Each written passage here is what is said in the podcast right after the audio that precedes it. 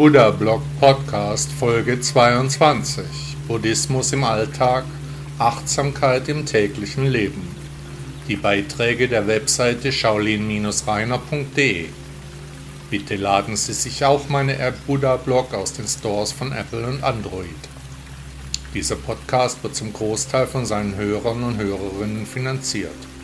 Ich würde mich freuen, auch Sie als Supporterin oder Supporter zu begrüßen. Vielen Dank an alle, die Buddha Blog auf ihre Art unterstützen. Die Hoffnung. Es ist komisch mit der Hoffnung. Wenn sie erst in einem drinsteckt, verlässt sie einen nicht mehr. Hoffnung tut weh. Wenn sich die Hoffnung nicht erfüllt, dann wird der Schmerz das beherrschende Grundgefühl. Was hoffen wir nicht alles, den ganzen Tag, das ganze Jahr? Der kümmerliche Rest unseres Lebens besteht aus Hoffnung. Die Hoffnung und der Glaube sind Geschwister.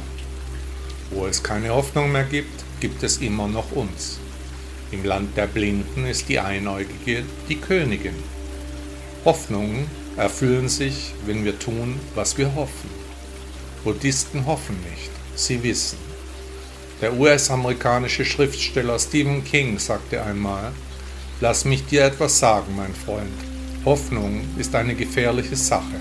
Hoffnung kann einen Mann verrückt machen. Pferd, Bambus und Wind. Fragen Sie sich manchmal, wie Ihr Körper sein sollte? Im Idealfall ist der menschliche Körper stark wie ein Pferd, flexibel wie Bambus und schnell wie der Wind. Warum glauben Sie, dass ich das hier so sage? Schon mein ganzes Leben war immer von diszipliniertem Training bestimmt. Ich praktiziere täglich Yoga, Kung Fu, Qigong, Kraftübungen und Schnelligkeitstraining, Meditation und Atemtechniken. Schon der historische Buddha praktizierte Yoga, er bekam traditionelle asiatische Massagen, er meditierte, er fastete. Sind Sie auf der Suche nach einem Leitbild für Ihren Körper? Stellen Sie sich vor, wie Ihr Körper sich in der nächsten Zeit verändern könnte, hin zu einem positiven Gesundheitszustand. Lassen Sie in Ihrem Gedankenpalast Ihren Körper eine Veränderung durchlaufen, hin zu den drei Leitbildern Pferd, Bambus und Wind. Sicherlich könnte man jetzt anmerken, dass nach der buddhistischen Lehre sowieso alles so kommt, wie es kommen soll. Aber wenn es ihr Karma ist, ihre Gesundheit zu verbessern, dann wird es auch so kommen. Manchmal brauchen wir Menschen einen Anlass, ein Leitbild, ein Vorbild. Vergegenwärtigen Sie sich die Bilder vor Ihrem inneren Auge. Pferd, Bambus, Wind. Meine buddhistische Ausbildung erhielt ich im Shaolin-Tempel China. Dort wird mit Disziplin und mit Durchhaltevermögen der Körper trainiert. Im westlichen Kulturkreis kennen wir den Satz, nur in einem gesunden Körper wohnt ein gesunder Geist. Im chinesischen Kloster werden Kraft, Ausdauer und Schnelligkeit gelehrt.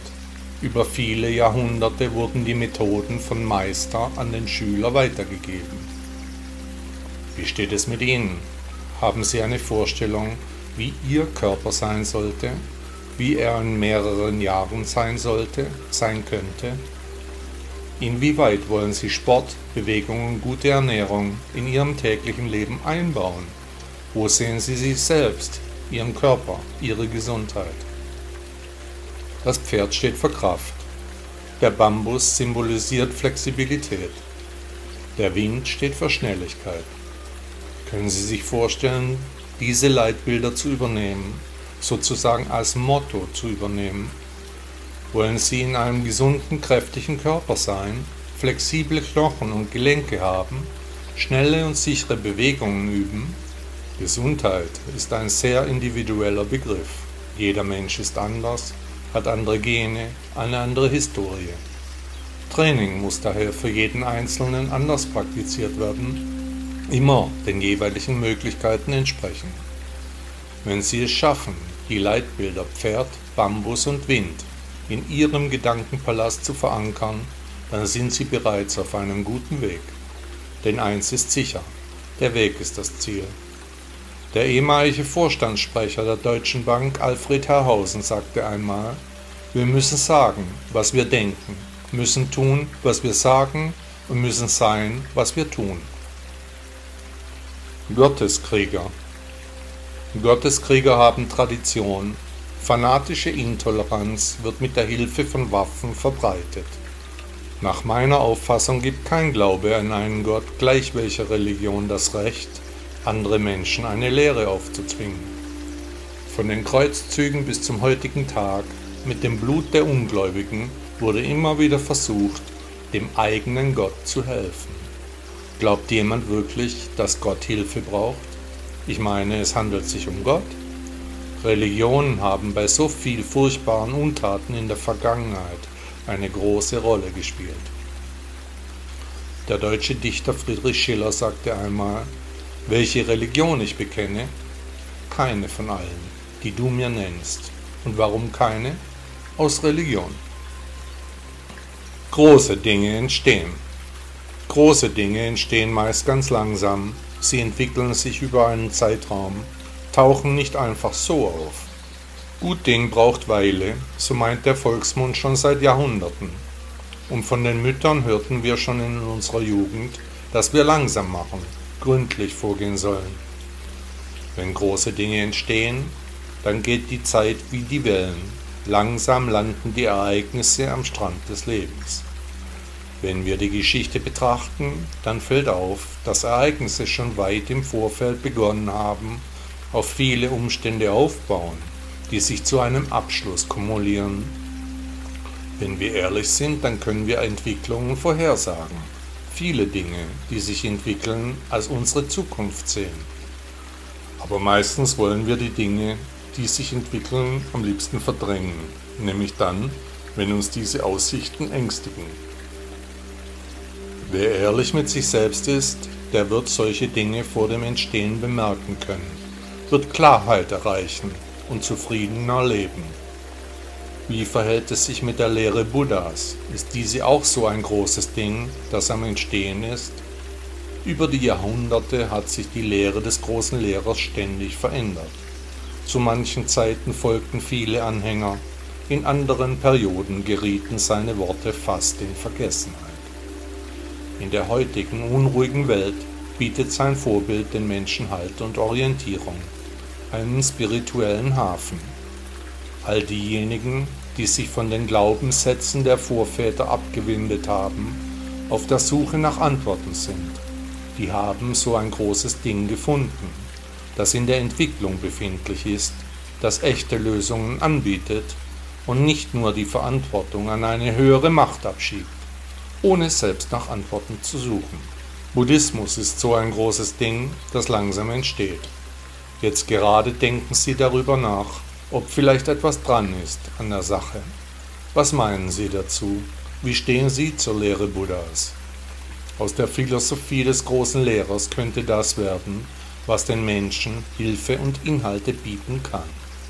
Wenn mehr nach seiner Lehre leben würden, dann wäre die Welt ein besserer Ort. Jeder kann seinen Teil für unsere Zukunft beitragen. Die Frage ist, welchen Weg wir wählen werden. Wir haben schlimme Sachen erlebt. Letztes Jahr war furchtbar. Wenn das Leben schlecht ist, dann meditiere. Wenn das Leben gut ist, dann meditiere mehr. Der griechische Philosoph Epiktet sagte, nicht die Dinge selbst beunruhigen die Menschen, sondern die Meinungen und die Urteile über die Dinge. Wild, jung und sexy. Party machen, bis der Arzt kommt.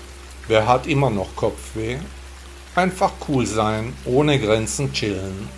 Die nächste Fete wartet, Partyszene überall. Auf der Titanic lief beim Untergang noch die Musik.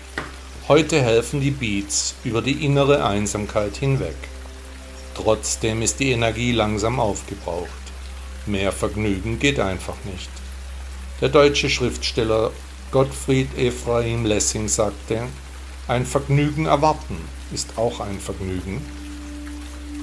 Weisheiten des Chan-Buddhismus Ein weiser Mönch verkündete einmal vor seinen Schülern folgendes. Buddha umfasst alles Leid, aber alles Leid umfasst Buddha. Darauf fragte ihn sein Schüler, Meister, wie kann es sein, dass alles Leid Buddha sein soll? Der Meister antwortete, er hielt das Leid aller Lebewesen in sich.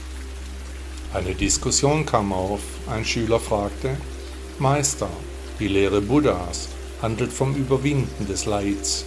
Wie kann dann der große Lehrer alles Leid halten? Der Mönch antwortete, Buddha kam nicht als Buddha zur Welt, er wurde als indischer Prinz geboren. Als er im Palast seines Vaters aufwuchs, bemerkte er die Ungerechtigkeiten des Lebens. Langsam verfestigte sich in ihm eine Meinung, die später zu der Philosophie wurde, die heute als Buddhismus bekannt ist. Auf seinem langen und steinigen Weg zur Erleuchtung nahm er viel Leid auf sich, um sich selbst zu verbessern, seinem Ziel näher zu kommen erhabener Meister, als alles Leiden von Buddha abfiel, als er die Erleuchtung fand, war da sein Opfer nicht von unschätzbarem Wert für die Menschheit, für seine Anhänger? Ja, sprach der Mönch, die Leiden auf seinem Weg hat Buddha auch für uns, seine Nachfolger auf dem mittleren Weg, auf sich genommen. Er hat uns durch sein Beispiel einen Ausweg aus dem immerwährenden Kreislauf des Leidens aufgezeigt. So umfasste Buddha alles Leid, aber alles Leid war in Buddha gesammelt. O ehrwürdiger Vorsteher, der Lehrer aller Lehrer begründete die Philosophie, als er die Erleuchtung fand, als sein Nachfolger Bodhidharma und Tuineng im Shaolin-Tempel den Chan-Buddhismus begründeten, wie veränderte sich die Entwicklung des Leidens? Der Mönch antwortete, das Leiden ist ein sehr persönliches Phänomen. Alle Lebewesen leiden, ganz so wie der historische Buddha ebenfalls gelitten hat. Auch die Nachfolger und Patriarchen hatten ihre ganz individuellen Erlebnisse, unterschiedliche Herangehensweisen. Über die Jahrhunderte hat sich aber an der ursprünglichen Philosophie wenig bis nichts geändert. Alles Leben ist Leiden die Wahrheit über das Leiden schwebt über allen Menschen. Durch die Weltanschauung Buddhas bietet sich aber ein Weg aus dem ewigen Kreislauf der Leiden. Für die modernen Menschen der heutigen Zeit bedeutet dies, dass wir ebenfalls so lange leiden werden, wie wir die Lehre Buddhas nicht umgesetzt haben, solange wir an Dingen haften, solange wir wünschen und wollen, unsere Ziele verwirklichen möchten. Nach der Lehre Buddhas wird alles für uns so kommen, wie es kommen soll. Nichts können wir daran ändern. Eine Weisheit des Chan-Buddhismus ist es, besser zu sitzen und zu warten, bis die Dinge sich entwickeln. Besser jedenfalls, als Aktionismus zu betreiben, alles sofort und gleich haben zu wollen. Leiden entsteht aus dem Wünschen und Wollen, denn die Nichterfüllung dieser Wünsche bringt uns Leid. Der russische Schriftsteller Leo Tolstoi sagte, Langeweile ist der Wunsch nach Wünschen. Shaolin Temple in my heart. Mein Großmeister, seine Heiligkeit Shi Yongshin, der Abt des Shaolin Tempels China, hat ein neues Buch verfasst. Mit Stolz erfüllt mich, dass er mich darin ebenfalls erwähnt, weshalb ich die mich betreffenden Zeilen übersetzt hier veröffentliche. Shiyong-Shin Shaolin Temple in My Heart aus dem Lighthouse Verlag. Im Juli 2001 eröffnete Daily eine fehlerhafte phonetische Übersetzung des Namens aus dem Chinesischen, mein Name ist Daile, ein ausländischer Laienschüler des Shaolin-Tempels, das Shaolin-Kulturzentrum in Berlin, Deutschland, das die erste vom Shaolin-Tempel autorisierte Auslandsniederlassung war.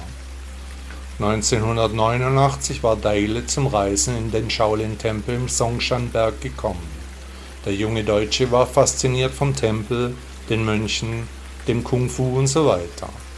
Er bat darum, im Tempel bleiben zu dürfen, um Kampfkunst zu üben, aber es gab zu dieser Zeit keinen Präzedenzfall für die Aufnahme ausländischer Schüler.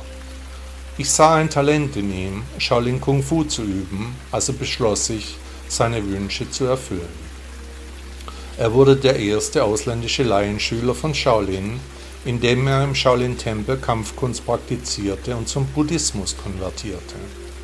Am Vorabend seiner Rückkehr nach Deutschland schlug ich vor, die Shaolin-Kultur in Europa nach Belieben zu fördern. Deile hatte zwar lange über dieses Thema nachgedacht, es aber nicht gewagt zu fragen. Nach seiner Rückkehr nach Deutschland praktizierte Deile während seines Jurastudiums an der Universität weiterhin Shaolin Kung Fu. Eines Tages erzählte er seinem Vater von der Idee, die lange Zeit in seinem Herzen vergraben war, in der Hoffnung, seine Unterstützung zu haben. Dailes Vater war ein berühmter deutscher Unternehmer, ein Athlet, ein Diplomat und ein Geschäftsmann. Er war sehr interessiert an der Shaolin-Kultur. Er half seinem Sohn beim Aufbau des ersten Shaolin-Tempels in Europa mit einer Investition von einer Million Euro. Dann bat ich den Anwalt, mit Deile zu verhandeln, als ich das wusste. Als Jurist war sich Deile der Bedeutung der Marke Shaolin bewusst. Vor der Gründung des Shaolin-Tempels in Deutschland registrierte Deile erstmals elf Arten von Shaolin-Marken in der Europäischen Union, darunter medizinische Versorgung, Computer, Kleidung, Schuhe und Hüte, Lebensmittel und so weiter. Die Vertreter vom Shaolin-Tempel und Deile führten einen halben Monat lang intensive Verhandlungen, von denen eine zehn Stunden dauerte und in denen sie nicht einmal einen Tropfen Wasser tranken oder aßen. Schließlich haben wir uns in gutem Glauben behandelt und eine Einigung erzielt. Daile übertrug Shaolin Markenrechte in Deutschland auf Mount Saungshan Shaolin Tempel kostenlos. Um Deile zurückzuzahlen und die verbliebenen Probleme weiter zu lösen, unterzeichneten beide Seiten einen formellen Vertrag.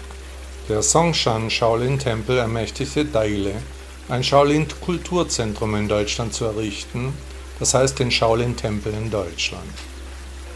Dieses Shaolin-Kulturzentrum war das erste autorisierte Zentrum, das vom Shaolin-Tempel im Ausland eingerichtet wurde. Es war auch das erfolgreichste Beispiel für die Verhandlungen des Shaolin-Tempels, das Markenzeichen Shaolin zurückzugewinnen.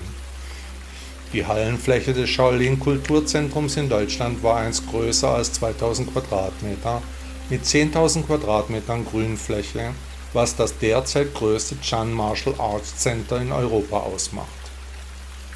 Der Shaolin-Tempel hat mehrere talentierte Kung-Fu-Mönche ausgewählt, um dort Shaolin Kung Fu, Tai Chi und Buddhismus zu praktizieren und zu unterrichten. Sie hatten kein dauerhaftes Zuhause, aber sie folgten ihrem Schicksal. Sie vergaßen die buddhistische Tradition nicht und verbreiteten die buddhistische Liebe in einem breiten Spektrum. Dieser Prozess war auch die Interpretation von Chan auf einer höheren Ebene. Der Bau des Shaolin-Tempels in Deutschland sorgte nicht nur in Berlin, sondern in ganz Deutschland für Aufsehen und löste einen beispielhaften Zyklon von Shaolin aus. Der Shaolin-Tempel in Deutschland bereichert das kulturelle Leben der Berliner und erweitert die Vision des deutschen Volkes. Er eröffnet ein Fenster, in dem die Menschen die chinesische Kultur verstehen können, sagte der Leiter der Abteilung für Auswärtige Angelegenheiten in Berlin. Bild, Deutschlands größter Nachrichtenverlag, bezeichnete die Errichtung des Shaolin-Tempels in Berlin als das damals spektakulärste Nachrichtenereignis in Berlin. Der Bau des Shaolin-Tempels in Deutschland war eine Maßnahme zur Förderung der chinesischen Kultur. Die Funktion von Shaolin Kung Fu wurzelt und blüht auf allen Kontinenten und Meeren, was symbolisiert, dass es zu einem wesentlichen Eigentum der gesamten Menschheit geworden ist. Damit die chinesische Kultur ausgeht, sollten wir nicht nur soziale und traditionelle Merkmale aufweisen, sondern auch auf einer höheren Ebene stehen und mit der Welt zusammenarbeiten, um Elemente zu finden, die jedem gehören. Mit Blick auf die Zukunft werden wir mehr gemeinsam haben. Im dritten Jahr der Entwicklung des Shaolin-Tempels in Deutschland nahmen sie drei zwei Meter hohe Buddha-Statuen aus China und luden mich ein zu einer Dharma-Zeremonie. An diesem Tag kamen 600 Personen aus der ganzen deutschen Gesellschaft, darunter Mitglieder der königlichen Familie, Abgeordnete, Minister der Regierung und Chefredakteure großer Zeitungen. Ich beschloss, eine feierliche buddhistische Zeremonie in der Einweihungsversammlung abzuhalten. Zuerst zögerte ich ein wenig. Mir wurde klar, dass alle Anwesenden Christen waren. Ich fragte mich, ob diese Zeremonie überhaupt durchgeführt werden könnte. Unerwartet begannen die Menschen aus Respekt vor dem Shaolin-Tempel und der chinesischen Kultur zu Beginn in einem Zustand einzutreten. Alle knieten nach dem Dharma-Prozess Schritt für Schritt, voller Freude und ohne vorgefassten Widerstand. In Bezug auf das Management hat sich das Shaolin Kulturzentrum in Berlin ebenfalls vom westlichen Kulturmanagementmodell zum traditionellen und gemeinnützigen Modell des Shaolin-Tempels gewandelt. Jetzt haben sich die deutschen Partner vollständig aus dem Geschäftsbetrieb zurückgezogen und das Berliner Kulturzentrum wird vollständig von den Meistern und Kung-Fu-Mönchen des Shaolin-Tempels verwaltet. Denn für die Deutsche zieht sich die orthodoxe echte Shaolin-Kultur an und schätzt sie mehr, mit den Elementen buddhistischer Mönche, dem Nachfolgesystem und der Lebensweise von Shaolin. Unsere Aktivitäten in Übersee beginnen normalerweise auf hohem Niveau. Künstler und Sportstars helfen uns bei auch sozialen Einflüssen. Mit ihrer Hilfe wird der Shaolin-Tempel schnell in die Mainstream-Gesellschaften im Ausland eintreten. In den letzten 20 Jahren sind meine Schüler und ich durch 60 oder 70 Länder auf sechs Kontinenten auf der ganzen Welt gereist. Mir ist zutiefst klar, dass der Shaolin-Tempel begonnen hat, China als Visitenkarte darzustellen. Als Vertreter der Erben des Shaolin-Tempels fühle ich mehr Druck und mehr Verantwortung. Der Mahayana-Buddhismus achtet auf die Verbreitung und Rechenschaftspflicht für das wirkliche Leben, da gesagt wird, dass das Schicksal unverändert folgt, unverändert dem Schicksal folgt. Was ich oft sage ist, mit ruhigem Verstand bewegen, was in sich eine tiefe Bedeutung hat. Das Verzeihen. In jeder Beziehung zwischen Menschen stellt sich eines Tages die Frage, ob man dem Gegenüber seine Worten oder Taten verzeihen kann, muss oder sollte. Wer überhaupt einen Gedanken darin verwendet, der kann. Wer sich das länger überlegt, der sollte. Wer sich nicht wohlfühlt in seiner Haut, der muss sogar. Wenn es zum Verzeihen kommt, dann tun sich viele Menschen sehr schwer. Die Kränkung sitzt häufig tief, man ist getroffen, die Dinge belasten uns. Aber warum ist man getroffen? Doch nur deshalb, weil die eigenen Erwartungen nicht erfüllt wurden. Klar kann man die schmerzhafte Erinnerung daran einfach verdrängen, sie tief im Gedankenpalast vergraben. Aber bringt das wirklich etwas? Der buddhistische Weg ist es, mit Nachsicht und Großzügigkeit über die schmerzenden Situationen hinwegzukommen, da Buddhisten ja wissen, dass die wahrgenommene Realität nur eine gefühlte ist, dass diese Begebenheiten durch einen anderen Filter betrachtet werden könnten und somit ein völlig unterschiedliches Ergebnis dabei entstehen würde. Einfach gesagt, aber manchmal schwer getan. Wie also kann man verzeihen? Wenn uns nun jemand um Verzeihung bittet, dann fällt das Friedensschließen nicht gar so schwer. Schließlich hat unser Gegenüber dabei seinen eigenen Schatten übersprungen, hat die Konsequenzen der Bitte um Vergebung in Kauf genommen. Je näher wir der Person stehen, desto einfacher sind wir bereit, diesem Menschen auch zu vergeben. Etwa Familienmitgliedern oder Ehepartnern verzeihen wir viel leichter. Bei Fremden fällt es da schon ungleich schwerer, sich im Verzeihen zu üben. Auch hilft oft, zuerst einmal etwas Gras über die Sache wachsen zu lassen, da Wut, Zorn oder Enttäuschung häufig auch schnell verrauchen. Und vergessen Sie nicht, die reine Bitte um Verzeihung lindert unseren Schmerz schon sehr, da wir uns schnell wieder geliebt fühlen, nicht mehr im Abseits fühlen die Tat als nicht mehr böswillig betrachten. Am Anfang einer Kränkung oder kurz danach können wir häufig nicht verstehen, warum die andere Person uns verletzt hat. Wir müssen dann zuerst unsere Gefühle ordnen. Gerade wenn die Gedanken ständig um die Verletzung oder die Person, die sie uns zugefügt hat, kreisen, dann fängt der Bewältigungsprozess erst an. Lassen Sie sich Zeit, denn Zeit heilt alle Wunden. Nach einer gewissen Zeit steigt dann die Bereitschaft zu vergeben, da der Schmerz kleiner wurde, die Gefühle sich geordnet haben. Jetzt kann es helfen, sich in die Position des Menschen zu versetzen, der uns verletzt hat. Warum hat er oder sie das getan? Was waren die Beweggründe? Und auch die Frage, ob wir selbst nicht schon einmal etwas Ähnliches getan haben, die hilft im Prozess des Verzeihens. Dann kommt der Moment, in dem wir loslassen müssen, die Kränkung und das Unrecht abhaken, da uns sonst die schlechten Emotionen auffressen werden, wir auch ständig um dieselben Gedanken kreisen. Können Sie Ihr eigenes Bedürfnis nach Harmonie erkennen und endlich Frieden finden? Sie sollten der anderen Person vergeben, um sich selbst zu schonen, um ihrem Ich wieder Ruhe und Frieden zu erlauben. Dabei geht es zuerst um Sie, erst in zweiter Reihe um den anderen Menschen, denn Sie können nur dann mit Ihrem Umfeld richtig zusammenleben, wenn Sie in Ihrer Mitte ruhen. Der Weg ist das Ziel. Der amerikanische Schauspieler Bruce Lee sagte, Fehler sind immer zu verzeihen, wenn man den Mut hat, diese auch zuzugeben. Was wird werden? Neue Querfronten regen sich, die Masse ist nicht mehr einzuordnen. Das Leben wird mühselig, es taucht plötzlich viel Ärger auf. Ausnahmezustand folgt auf Ausnahmezustand, den Krisen folgt immer mehr Chaos. Verhältnismäßigkeiten verändern sich, Menschliche Werte suchen sich neuen Wert. Hässliche Fragen werden uns vor sich hertreiben. Regeln werden anders gestaltet. Was wird das Motto der neuen Welt werden?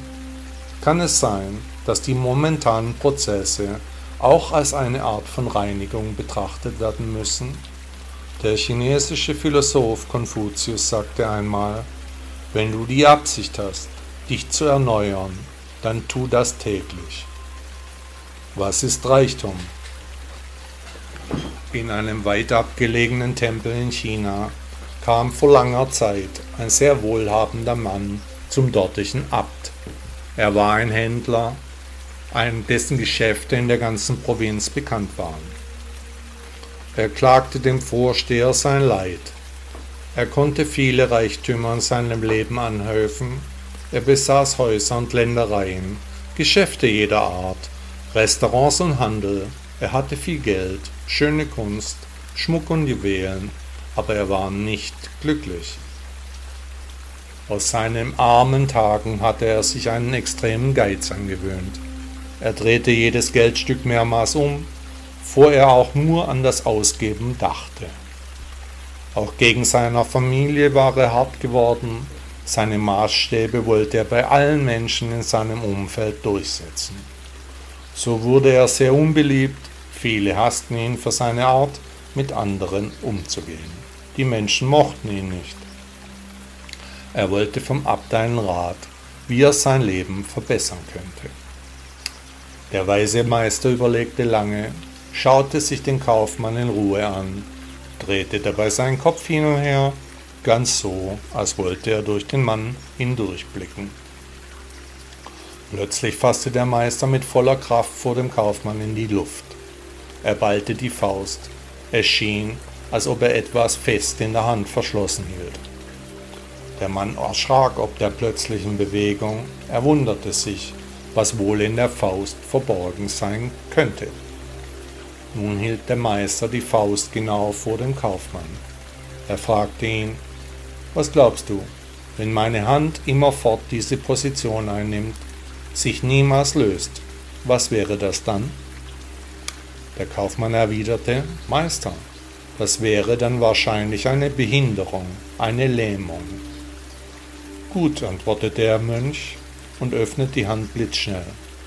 In der Hand war nichts verborgen, die Handfläche war leer, er hatte nichts in der Faust gehalten.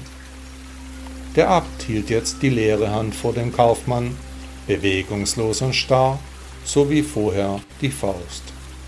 Und jetzt, so fragte der Abt, Wenn meine Hand von nun an immer in dieser Haltung verbleibt, was wäre das dann? Wie würden die Menschen das nennen? Der Kaufmann sprach, wahrscheinlich auch eine Behinderung oder eine Lähmung. Wenn ihr von jetzt an diese beiden Handhaltungen in euer Leben als Kaufmann übernehmt, dann habt ihr die Gesetzmäßigkeiten von Ursache und Wirkung verstanden. Dann werdet ihr ein guter Mensch sein, den die anderen Menschen achten. Der Besucher war in tiefes Schweigen gefallen, lange suchte er nach Worten. Er musste überlegen, was der Meister ihm sagen wollte. Dann, nach langer Pause, antwortete er ihm, Meister, habt herzlichen Dank, ich habe meine Lektion verstanden. Von nun an werde ich nicht nur den Besitz halten, sondern auch mit den anderen teilen. Mohammed, der Religionsstifter des Islam, sagte, Reichtum bedeutet nicht, dass man viele große Eigenschaften hat, aber Reichtum ist Selbstzufriedenheit. Diese Welt ist nicht wirklich. Diese Welt ist nicht wirklich, sie ist nur eine Vorstellung, eine Illusion. Alle Dinge und Begebenheiten auf dieser Welt sind leer, ohne Inhalt. Daher ist auch alle unser Handeln nur ein Hetzen durch die Leere, ohne Sinn, ohne Verstand. Haben Sie den Satz Stellen Sie sich vor schon einmal gehört? Sicherlich schon oft. Stellen Sie sich also vor, dass Ihre Realität nicht existiert, dass alles um Sie herum nicht wirklich ist dass die Dinge ganz anders sind, als sie sich eben vorstellen. Dies lehrte uns Buddha, der seine Anhänger mahnte, dass die Dinge eben nicht so sind, wie sie uns erscheinen. Aber wie sind die Dinge dann, wenn sie nicht so sind, wie wir denken, dass sie sind? Nun, nach Buddha gibt es weder Form noch Lehre, aber Form und Lehre bedingen sich. In einer Welt, in der wirklich alles auf den äußeren Eindruck aufbaut, in der gibt es über den Zusammenhang allen Seins niemals Gewissheit. Solche Klarheit, basierend auf Wissen, kann nicht aus dem oberflächlichen Äußeren entstammen, sondern nur aus unserem Ich, aus der Aufgabe jedes Anhaftens, aus der Loslösung vom Schein, der immer mehr ist als das Sein. Kennen Sie das Gedankenexperiment mit der Katze des Schrödinger aus der Physik? Eine Katze wird mit Gift in eine Box gesperrt. Einerseits wäre eine Möglichkeit, dass die Katze in der Kiste noch lebt, das Gift nicht gegessen hat. Die andere Möglichkeit wäre, dass die Katze bereits tot ist, da sie das Gift bereits gefressen hat. Solange die Box nicht geöffnet wurde, bestehen beide Wirklichkeiten nebeneinander. Erst wenn man den Deckel öffnet, weiß man, ob die Katze noch lebt. Und nach Buddha ist noch nicht einmal Dankklarheit erreicht, da es nach ihm Realitäten hinter der Realität gibt. Was ist so wirklich, dass die Wirklichkeit eindeutig ist? Dass die Realitäten hinter der gefühlten Realität zu einer Einheit werden dass eine universelle Energie entstehen kann. Diese Welt ist nicht wirklich, das müssen Sie sich immer wieder vergegenwärtigen. Aber was sind die Wirklichkeiten, von denen Buddha gesprochen hat? Leben Sie wirklich in der Wirklichkeit? Oder biegen Sie sich die Gegebenheiten so zurecht, dass diese Ihren Ansichten entsprechen? Wenn diese Welt nicht wirklich ist, was ist dann wirklich? Kann die Philosophie Buddhas Ihnen dabei eine Leitlinie sein, ein Kompass im Leben. Der deutsch-österreichische Schriftsteller Daniel Kehlmann sagte einmal, Du kannst, was man können muss, aber du bist leer. Das Fressen und die Moral. Manchmal beißen sich unsere Ansprüche mit den Wirklichkeiten. Über die Zeiten haben sich ethisch-sittliche Normen wieder und wieder verändert. Das zwischenmenschliche Verhalten in einer Gesellschaft wird täglich neu bestimmt. Es ist konstanter Veränderung unterworfen. Und das ist gut so. Werte und Regeln sind nicht in Stein gemeißelt. Die Sitten sind wie Wellen, die über einem Ozean aus Menschen hereinbrechen. Die Windrichtung dreht sich ständig. Veränderungen sind gut. Konfuzius sagte, wenn du die Absicht hast, dich zu erneuern, dann tu es täglich. Hat Ihnen der Podcast gefallen? Danke, dass Sie Buddha Blog hören. Ist Ihnen aufgefallen, dass hier keine Werbung läuft, dass Sie nicht mit Konsumbotschaften überhäuft werden? Möchten Sie dem Autor dieses Blogs für seine Arbeit mit einer Spende danken? Unterstützen Sie mich, beteiligen Sie sich an den umfangreichen Kosten dieser Publikation. Ihre Unterstützung kann helfen, die wichtige Arbeit, die wir für den Buddhismus leisten, auch weiterzuführen. Tausend Dank.